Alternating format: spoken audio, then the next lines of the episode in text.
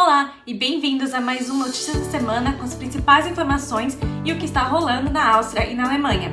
Esse vídeo é publicado no Instagram, Amanda na Áustria, e também no YouTube.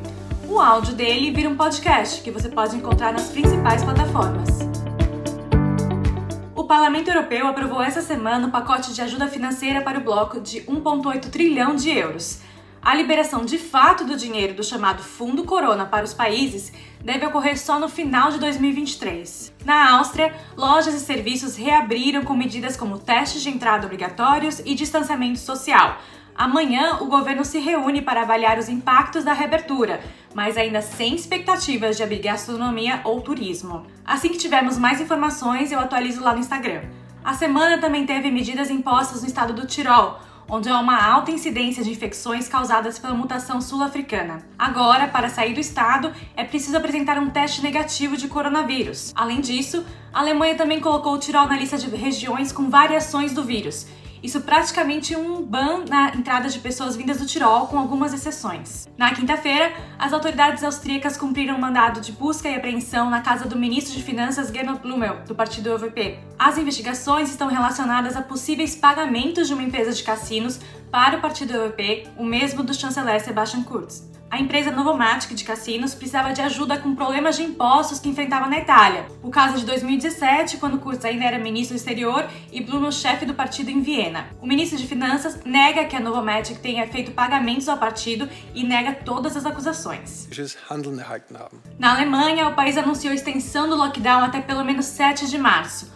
Comércio, gastronomia e turismo continuam fechados os governos estaduais decidem sobre o retorno das aulas nas escolas. O objetivo é chegar a uma taxa de incidência de 35 para iniciar a reabertura em etapas. Uma nova reunião está marcada para 3 de março. Uma investigação mostrou diversos casos de pessoas furando as filas da vacina na Alemanha. Lembra que a palavra da semana aqui já foi Drängler, porque tivemos o mesmo na Áustria? São os pushers, ou as pessoas que forçam e pressionam por algo. Políticos, policiais, bispos e funcionários administrativos tomaram doses antes da hora, segundo a agência de notícias Ademã. Na maior parte dos casos, as doses eram as que estavam sobrando, ou seja, doses levadas em excesso para casas de idosos. Outras justificativas incluem religiosos que frequentam essas casas afirmando que são como funcionários e administradores de hospitais dizendo que é essencial que eles se mantenham saudáveis para os hospitais funcionarem. De qualquer modo, o ministro de Saúde alemão disse que o governo está considerando aplicar multas para esses casos. A Alemanha, em investigação com a Dinamarca, prendeu 14 pessoas suspeitas de planejar um atentado terrorista. Nas casas dos suspeitos, produtos químicos explosivos e uma bandeira do Estado Islâmico foram encontrados. A União Europeia possui um rigoroso sistema de vigilância e alerta para a compra de certos componentes químicos. Quando um sírio morando na Dinamarca comprou elementos usados em explosivos e deixou como endereço de entrega um apartamento na Alemanha, o alerta foi feito. A palavra da semana pode ser considerada um falso amigo do inglês. É locker room. Não se empolgue, eu sei que remete muito a lock e pode parecer algo do tipo trancar ou prender ou restringir, mas é praticamente o contrário. Locker room significa relaxamento.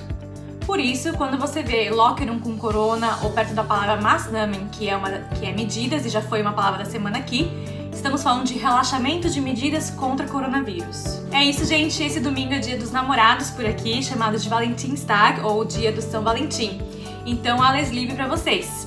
Obrigada por acompanhar. Não esquece de deixar seu like, seguir, se inscrever e compartilhar com quem possa se interessar. Uma boa semana pra gente. Tchau!